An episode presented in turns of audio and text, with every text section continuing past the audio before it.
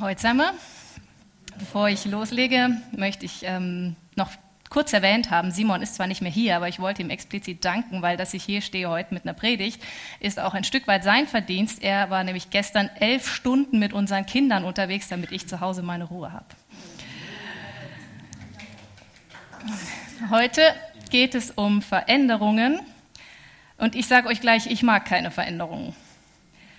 Ähm, meiner Ansicht nach ist der Mensch ein Gewohnheitstier und ich bin da auch keine Ausnahme. Und äh, ich habe es am liebsten so, wenn es einfach bleibt, wie es ist. Der Alex Flohr hat vor vielen Monaten schon mal gesagt, das sagt auch sehr viel über unser eigenes Befinden aus. Denn wenn mein Stimmungsbarometer, also ich auf meinem Barometer da ganz oben bin, ist ja die Wahrscheinlichkeit, dass eine Veränderung schlechter wird, also dass das runtergeht, eher groß, weil nach oben ist ja gar nicht mehr so viel Luft, wenn ich mich schon dort befinde. Genau. Und ähm, je besser es mir also geht, desto wahrscheinlicher ist es, dass ich eine Veränderung eher mal skeptisch betrachte. Natürlich, es gibt auch gute Veränderungen. Vor ein paar Jahren zum Beispiel durften wir in eine größere Wohnung ziehen. Es war sehr praktisch, das zweite Kind war unterwegs und das Tolle daran war, die war in direkter Nachbarschaft. Wir wohnen in der Wohnbaugenossenschaft und das war eine Wohnung, die immer noch in dieser Wohnbaugenossenschaft war, einfach im Nachbarhaus. Wir brauchten keinen Möbelwagen, wir konnten die Sachen einfach zusammenpacken, abschrauben und bequem rübertragen, sogar durch den Keller, wenn es irgendwie geregnet hat, ist keiner nass geworden. Und die Teller, die ich dann darüber getragen habe zum Beispiel, musste ich mir in der neuen Wohnung gar nicht überlegen, in welchen Schrank ich die jetzt tue, weil die Innenausstattung von Küche und Bad ist genau identisch. Es hatte allerdings einen Haken. Ähm, bei der neuen Wohnung waren die Eingänge in Küche und Bad auf einer anderen Seite und das führte dazu, dass die Sachen jetzt alle spiegelverkehrt waren. Also als ich morgens in die Küche geschlurft kam, noch etwas müde und nach dem Wasserkocher griff, ja, der war jetzt auf der anderen Seite. Genau, das Ganze natürlich auch noch ein paar Tage länger, Tischdecken, äh, Spülmaschine ausräumen. Ja, ähm, der Schrank geht jetzt andersrum auf. Und ich habe doch einige Tage lang auch meine Tagescreme drüben beim Rasierzeugs bei Simon im Schrank gesucht. Aber man gewöhnt sich dran, tatsächlich. Nun, die Wohnung konnte ich mir immerhin selbst aussuchen. Das war eine Veränderung, die ich selber in Gang gesetzt hatte. Es gibt ja auch viele Veränderungen, da haben wir überhaupt keinen Einfluss drauf. Vorgestern war es noch Sommer, heute ist es Herbst. Seit Donnerstag haben wir Mundschutzpflicht im Einkaufen und naja, Krampfadern kommen halt auch irgendwann von selbst. Also vielen Dingen können wir uns überhaupt nicht entziehen. Und ich finde, eine sehr wichtige Frage dabei ist, wenn wir so vielen Veränderungen unterworfen sind, wie gehen wir dann damit um? Also, Veränderungen für unser Leben kommen von selbst. Die Frage ist, was machen wir damit? Wie ich schon angetönt habe, manche Veränderungen sind eher unangenehm und die kommen einfach so, zum Beispiel das Altern. Ich kann zwar Sport treiben, mich gesund ernähren, ich kann versuchen, Stress zu meiden und äh, einfach möglichst gesund zu leben, pipapo, das ganze Programm das spart mir sicher auch ein paar Unannehmlichkeiten. Ich finde das gar nicht schlimm. Ja? Das ist auch, auch gar nicht schlecht. Aber das hier ist eine vergängliche Welt. Also altern tue ich trotzdem. Irgendwann ist es Schluss. Ne? Und die ersten grauen Haare, naja, die kann man ja vielleicht noch ganz gut tönen oder färben, aber wenn dann so Sachen dazu kommen, naja, diverse Zipperlein am Anfang vielleicht, aber dann Gelenkverschleiß oder wenn es noch älter wird, auch Gedächtnisstörungen, ich mag da noch nicht so der Experte sein, aber Miss Grossi ist 90 und die muss es wissen. Und sie findet es manchmal gar nicht so lässig. Zum 50. Geburtstag hat meine Mutter ein Schild geschenkt bekommen, wo drauf steht, ich werde nicht älter, ich werde besser. Und das hatte sich ins Büro gehängt und konnte jeden Tag darauf schauen. Ich werde nicht älter, ich werde besser. Aber wie kann man das anstellen? Dass man mit dem, was einem passiert, was einem widerfährt, dass man da nicht bitter, sondern better wird, dass ich nicht verbittere, sondern dass ich besser werde. Lasse ich zu, dass die Veränderungen, die einfach auf mich niederprasseln, dass die mich kratzen, bremsen, vielleicht sogar blockieren? Oder wie geht das, dass ich positiv damit umgehen kann, dass ich statt selbstmitleidig, hartherzig, pessimistisch, skeptisch werde, dass ich wirklich das verarbeiten kann, dass es gut wird. Ich glaube, viele, die so werden, die wollen das auch gar nicht. Manche merken es vielleicht nicht mal, andere wissen nicht, wie sie da reingekommen sind und ja, wissen auch gar nicht mehr, wie sie wieder rauskommen. Es geht mir hier überhaupt nicht darum, die Leute in Gute und in Böse einzuteilen, in Verbitterte und Versöhnte, darum geht es nicht. Ich glaube, dass jeder von uns das auch ein wenig von sich selber kennt, dass wir beides in uns haben. Wenn ich also nicht älter, sondern besser werden möchte, was heißt das konkret? Wie könnte das gehen? Ich meine damit nicht, dass jemand mit 80 besser Tennis spielt, als er das mit 20 gekonnt hätte. Ich glaube, dass ein Mensch im Lauf seines Lebens besser wird, kann sich darin äußern, dass er mit 80 zum Beispiel nachsichtiger, geduldiger, liebevoller mit seinen Mitmenschen umgehen kann, als er das mit 20 konnte. Es geht hier also um meinen Charakter, es geht um das Innere, was mich ausmacht. Und das ist ein Punkt, in dem mir Jesus regelmäßig auf den Keks geht. Er liebt nämlich Veränderungen an mir. Und wie gesagt, da ist, damit ist nicht mein neues T-Shirt gemeint, sondern Jesus findet eher, dass mir was anderes gut steht, eben mehr Geduld, ein wenig kontaktfreudiger sein, mehr auf Leute zugehen, sich keine Sorgen machen, ne? nur noch was von Gott erwarten und nicht alles auf meine Mitmenschen abladen. Gott ist nämlich perfekt, meine Mitmenschen nicht. Schon deshalb sehr ratsam. Also wer mit Jesus unterwegs ist, befindet sich in einem permanenten Veränderungsprozess. Und die Bibel kennt ein Wort dafür, das sich Nachfolge nennt, diesen Veränderungsprozess. Und das Ziel dieser Nachfolge ist es, dass wir Jesus ähnlicher werden. Und es ist eine harte Realität für Veränderungsmuffel wie mich, aber es gilt, für diese Nachfolge mehr wie Jesus geht nur durch Veränderung mehr zu Jesus geht nur durch Veränderung. Mehr mit Jesus geht nur durch Veränderung. Als Christ ist es also durchaus ratsam, Veränderungen nicht zu umschiffen, sondern wirklich zu suchen. Es ist dabei wichtig zu meinen, äh, wichtig zu wissen, dass wir nicht alles aus uns selbst schaffen müssen. Es geht nicht darum, dass wir uns jetzt verändern müssen, sondern dass wir Gott uns verändern lassen. Es gibt da auch zahlreiche Bibelverse zu. Ich habe einfach mal einen rausgepickt, den ich euch mitgebracht habe. Ich bin ganz sicher, dass Gott sein gutes Werk, das er bei euch begonnen hat, zu Ende führen wird, bis zu dem Tag, an dem Jesus Christus kommt aus dem Philipperbrief, erstes Kapitel, Vers 6. Ich bin ganz sicher, dass Gott sein gutes Werk, nicht meins, das er bei euch begonnen hat, er hat es bei uns begonnen, zu Ende führen wird. Gott ist unheimlich gern bei uns am Werk, aber wir müssen ihn lassen.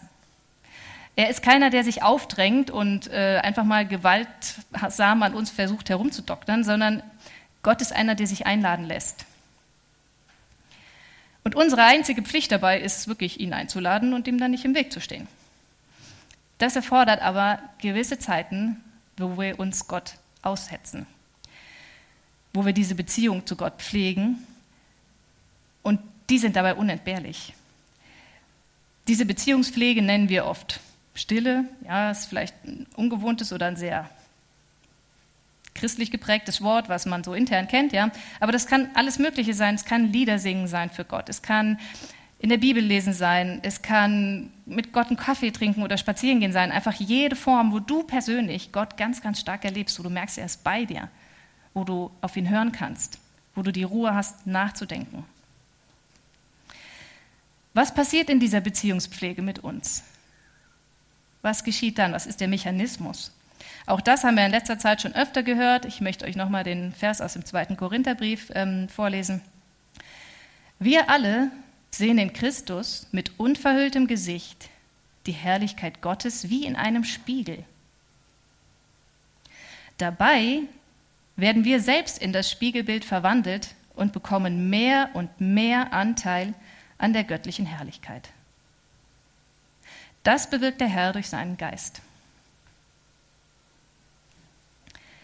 Indem wir also Jesus betrachten, sehen, wie er gelebt hat, was er gesagt hat, hören, was der Heilige Geist uns sagt, eben diese Beziehungspflege, die wir Stille nennen.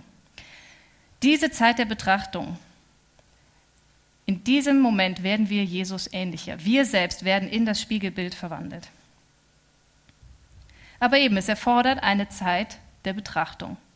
Und die ist nicht selten hart umkämpft. Ich kenne weitaus mehr Christen, die sagen, es kostet mich wirklich etwas, mir diese Zeit zu nehmen, als die, die sagen, easy, ich habe immer Zeit für Stille. Es ist also ganz normal, wenn wir dort irgendwo einen Widerstand fühlen, aber es lohnt sich, dem nachzugehen. Zum Leben als Christ gehört also dazu, Störungen an mir, meinen Gewohnheiten nicht zu umgehen, nicht zu umschiffen, sondern bewusst auch Veränderungen zu suchen. Denn ohne diese Veränderung kann ich Jesus nicht nachfolgen, kann ich kein Christ sein. Weil es unser Ziel ist, Jesus ähnlicher zu werden, und das hängt Gott sei Dank nicht allein von uns ab, sondern von Gott, der in mir wirkt. Weil es unser Ziel ist, Jesus ähnlicher zu werden, lade ich Gott ein und lasse ihn in mein Leben. Diese Veränderung an mir sollte ich also nicht nur als ein notwendiges Übel betrachten, das hoffentlich schnell vorübergeht, sondern dieser lange Veränderungsprozess, den sollte ich begrüßen, den sollte ich gutheißen, vielleicht sogar umarmen. Veränderungen umarmen, Vertrauen. Warum ist das mit den Veränderungen denn überhaupt so schwer? Es könnte ja schlechter werden, eingangs schon gehört. Meint Gott es wirklich gut mit mir? Weiß der echt, was ich brauche? Besser als ich selbst? Hm. Das sind Gedanken, die ich mir selten bewusst mache, die aber, wenn ich ehrlich bin, unbewussten rechten Einfluss auf mich haben. Und es wird mir immer erst klar, wenn ich das mal für eine ganz bestimmte Situation zu Ende denke. Glaube ich, dass ich in einem Leben mit Gott wirklich nichts verpasse?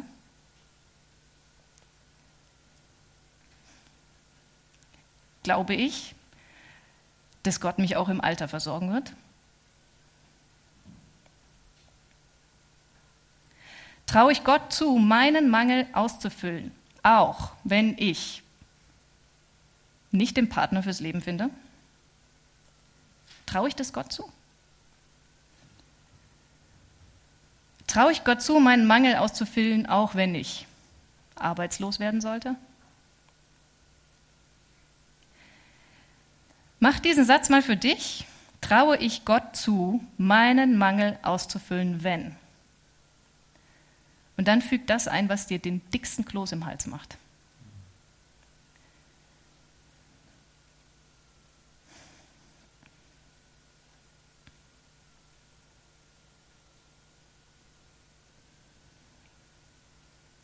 Spürt ihr irgendwas? Also bei mir geht das nicht einfach so runter. Ich merke, da sitzt noch was. Und dieses Problem, das ist so alt wie die Menschheit selbst. Es heißt Misstrauen und war der Grund, warum Adam und Eva aus dem Paradies geflogen sind. Es ist die allererste Sünde in der gesamten Menschheitsgeschichte und auch wenn über tausende von Jahren noch unzählige hinzugekommen sind, ist sie immer noch aktuell, stets modern. Es ist eine Frage des Vertrauens. Als ich Teenie war, gab es in meiner Kirche einen Jugendleiter, der war Banker und er hatte ähm, bei sich zu Hause ein weißes Blatt Papier an die Wand gehängt. Richtig schön eingerahmt, guter, teurer Bilderrahmen. Und auf diesem Blatt Papier war nichts anderes drauf als unten rechts eine Unterschrift, seine Unterschrift. Und wenn man ihn gefragt hat, was das denn soll, warum hängst du dir ein leeres Blatt Papier mit deiner Unterschrift hin? Findest du deine Schrift so toll? Dann hat er gesagt, nein, das ist ein Blankoscheck. Schecks sind etwas aus der Mode gekommen heutzutage. Ähm, das sind einfach papierne Formulare, womit man seine eigene Bank dazu anweist, dass man eine bestimmte Summe, die dort eingetragen wird, mit der Unterschrift als Einverständniserklärung an jemanden überweist. Also es braucht eine Unterschrift. Und ein Blankoscheck ist eben einer, wo die Summe noch nicht eingetragen ist, ist aber trotzdem unterschrieben. Das heißt, der, der diesen Blankoscheck kriegt und ihn für sich einlösen darf, der kann da jede x-beliebige Summe eintragen. Also brandgefährlich, ja, der kann damit dein Konto räumen, alles möglich, weil er kann mit deinem Konto dann machen, was er will. Und äh, mein Jugendleiter hat diesen Blankoscheck dort an die Wand gehängt, weil er gesagt hat, er erinnert mich täglich daran, dass ich zu Gott Ja gesagt habe. Du kannst von mir jede beliebige Summe einfordern. Ich habe dazu Ja gesagt. Es bedeutet, mach mit mir, was du willst. Ich gebe dir diesen Scheck, trag ein, was du möchtest. Mach mit mir, was du willst. Der deutsche Theologe Hans-Joachim Eckstein hat es etwas anders ausgedrückt. Er sagt, versprich Jesus gar nichts. Erlaub ihm endlich alles. Versprich Jesus gar nichts, erlaub ihm endlich alles.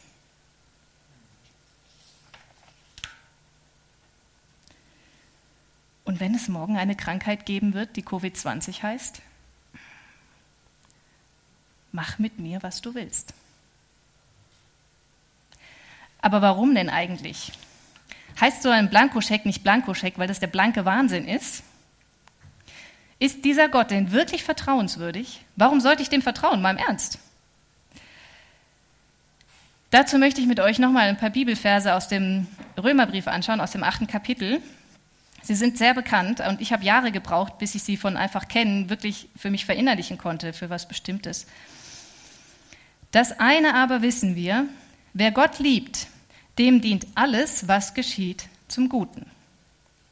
Dies gilt für alle, die nach seinem Plan und Willen zum neuen Leben erwählt sind.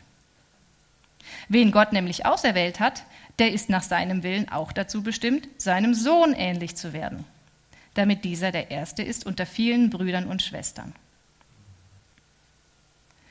Was kann man dazu noch sagen? Wenn Gott für uns ist, Wer kann dann gegen uns sein? Gott hat sogar seinen eigenen Sohn nicht verschont, sondern ihn für uns alle dem Tod ausgeliefert.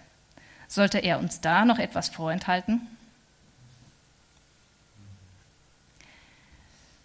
Ein paar dieser Worte möchte ich mit euch noch mal genauer anschauen.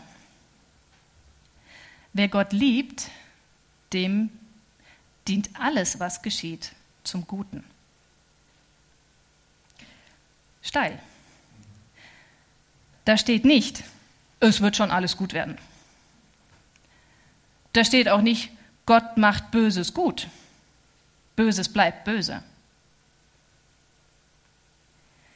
Ich denke, der Text meint, dass alles, was mir geschieht, auch das Böse, etwas Gutes in meinem Leben bewirken kann, wenn ich Gott liebe und vertraue.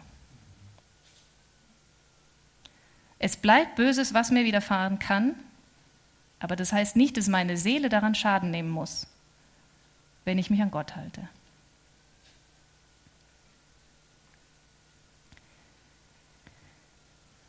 Im Nachsatz heißt es hier, nach Gottes Plan zum neuen Leben erwählt sein. Wenn ich erkannt habe, wer Gott ist, nämlich die Liebe selbst, Gott ist Liebe, dann kann ich nicht anders als zurückzulieben und das führt mich in ein neues Leben. Eben better, not bitter. Ich kann dann in diesem neuen Leben besser sein, auch mit dem, was das Potenzial hatte, mich zu verbittern.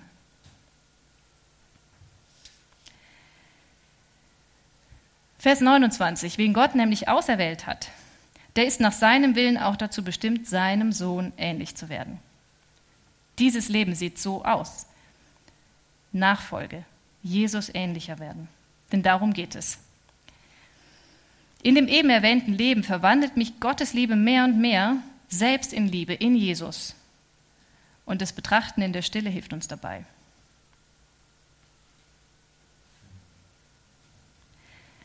Was kann man dazu noch sagen? Wenn Gott für uns ist, wer kann dann gegen uns sein?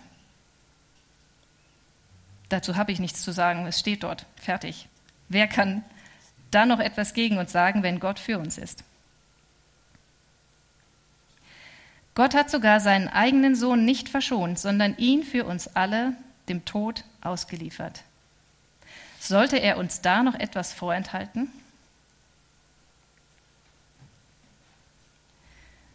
Das Allerwertvollste, was Gott hat, hat er dir schon geschenkt, seinen Sohn. Er hat seinen Sohn Jesus geopfert, damit wir wieder mit Gott zusammen sein können.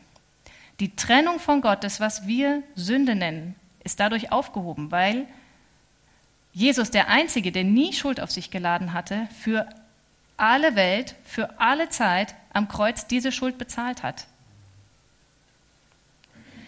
Gott hat schon alles hergegeben. Mehr geht nicht. Wer dich so sehr liebt, der wird dir nichts vorenthalten. Mir kommt in, an dem Vers immer noch ein ähm, alter Luther-Wortlaut in den Sinn, den ich mal als Konfirmandin gelernt habe. Und da heißt es, ähm, der seinen eigenen Sohn nicht verschont, sondern für uns alle dahingegeben hat. Wie sollte er uns mit ihm nicht alles schenken? Er hat uns mit Jesus alles geschenkt.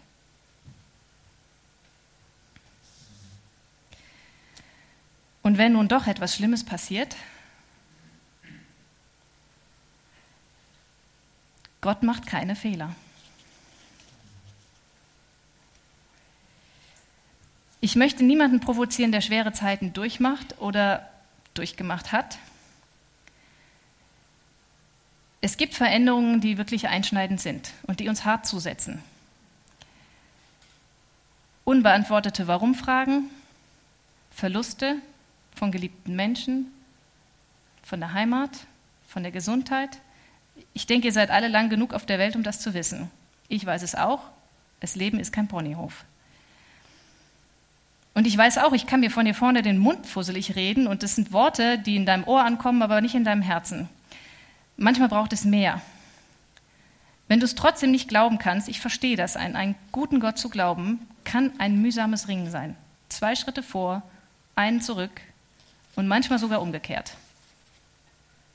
Mein persönliches Mach mit mir, was du willst, Gott, Gebet, geht nie ohne Gänsehaut und an manchen Tagen geht es gar nicht. Und gerade dann möchte ich dir einfach diese Worte nochmal zusprechen. Gott enthält dir nichts vor. Er möchte nicht, dass du verbittert bist. Er möchte, dass du ein gesundes und erfülltes Leben hast. Und er kann Schaden an deiner Seele wieder gut machen. Er hat sein wertvollstes, seinen Sohn für dich hergegeben. Gott beschenkt dich mit allem, was er hat. Er hält nichts vor dir zurück, so sehr liebt er dich.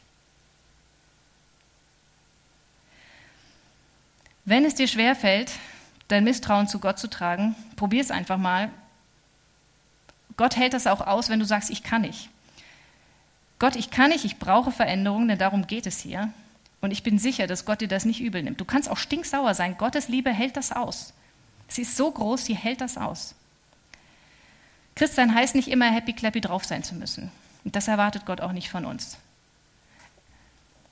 Er liebt dich so sehr, dass er das auch aushält, wenn du vielleicht wie ein, ein kleines Kind bei einem Trotzanfall gerade einfach nur stinksauer bist und gar nicht mehr da, da rauskommst. Gott hält das aus, wie ein liebender Vater.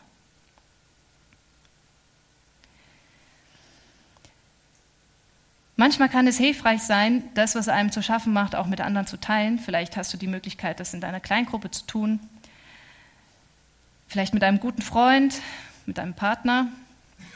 Es gibt auch Leute in dieser Gemeinde, die für dich beten. Wir können das leider momentan nicht im Anschluss vom Gottesdienst machen, wegen ähm, Covid-19, aber es gibt die Möglichkeit, auch deine Anliegen ähm, an gebet.neuland-kirche.ch als E-Mail zu schicken und es wird jemand vertraulich für dich beten oder ihr könnt was abmachen, wo ihr zu zweit euch trefft unter Corona-Regeln und dann miteinander betet.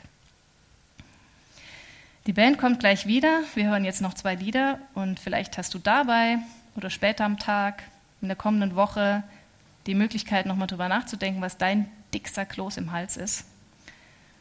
Und ähm, was dich daran hindert zu beten, Gott, mach mit mir, was du willst.